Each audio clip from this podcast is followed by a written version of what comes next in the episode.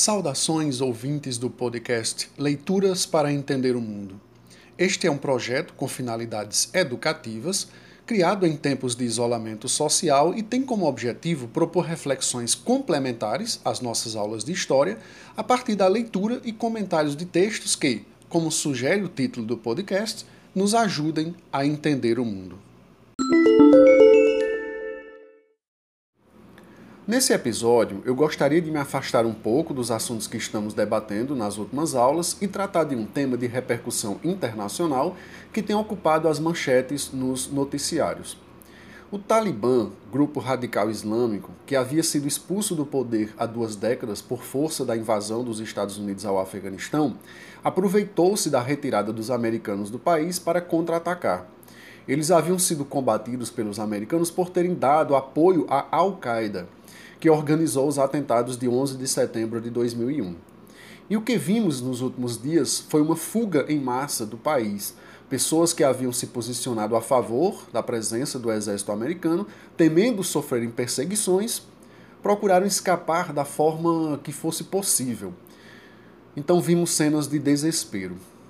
Estou chamando esse episódio do podcast de efeitos colaterais porque quando se conta a história das guerras, raramente se trata das pessoas que, embora não tenham sido vítimas fatais delas, tiveram suas vidas profundamente alteradas por terem que se deslocar para outros lugares. Chamamos essas pessoas de refugiados. Eles são uma espécie de notas de rodapé da história. Recentemente li um livro chamado Tempos Líquidos do sociólogo Zygmunt Bauman. Em um dos capítulos, ele explica como esses refugiados são tratados como lixo humano. E, coincidentemente, cita como exemplo os refugiados afegãos que tentaram escapar da guerra travada há 20 anos. E agora vemos o mesmo problema se repetir. Ouçam com atenção o que nos diz Bauman. Os refugiados são a própria encarnação do lixo humano sem função útil a desempenhar na terra em que chegam, onde permanecerão temporariamente, e sem a intenção ou esperança realista de serem assimilados e incluídos no novo corpo social. De seu atual depósito de lixo não há volta nem estrada que leve adiante, a menos que conduza a lugares ainda mais distantes, como no caso dos refugiados afegãos escoltados por navios da Marinha Australiana para uma ilha distante de todas as rotas, regulares ou até irregulares. A existência de uma distância grande o suficiente para evitar que os eflúvios venenosos da decomposição social atinjam lugares habitados pelos nativos é o principal critério de seleção da localização dos campos temporários permanentes. Fora daquele lugar, os refugiados seriam vistos como um obstáculo e um problema. Dentro deles são esquecidos. Ao mantê-los lá e impedir qualquer possibilidade de escaparem, ao tornar a separação definitiva e irreversível, a compaixão de alguns e o ódio de outros colaboram na produção do mesmo efeito tomar distância e permanecer distante. Nada resta senão os muros, o arame farpado, os portões controlados, os guardas armados. Entre si, eles definem a identidade do refugiado, ou melhor, eliminam o seu direito de autodefinição, que dirá de autoafirmação. Todo refúgio, incluindo lixo humano, tende a ser depositado indiscriminadamente no mesmo local essa destinação do lixo põe fim a diferenças, individualidades e idiosincrasias. Lixo não precisa de distinções finas ou nuances sutis, a menos que seja destinado à reciclagem.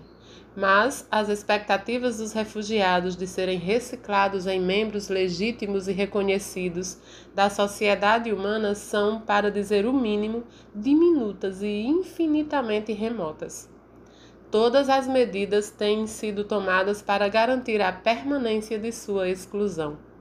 As pessoas desqualificadas foram depositadas num território sem valor, enquanto todas as entradas de ida ou de volta dos lugares importantes e dos locais em que os significados socialmente legíveis podem ser forjados diariamente e o são, foram bloqueadas para sempre.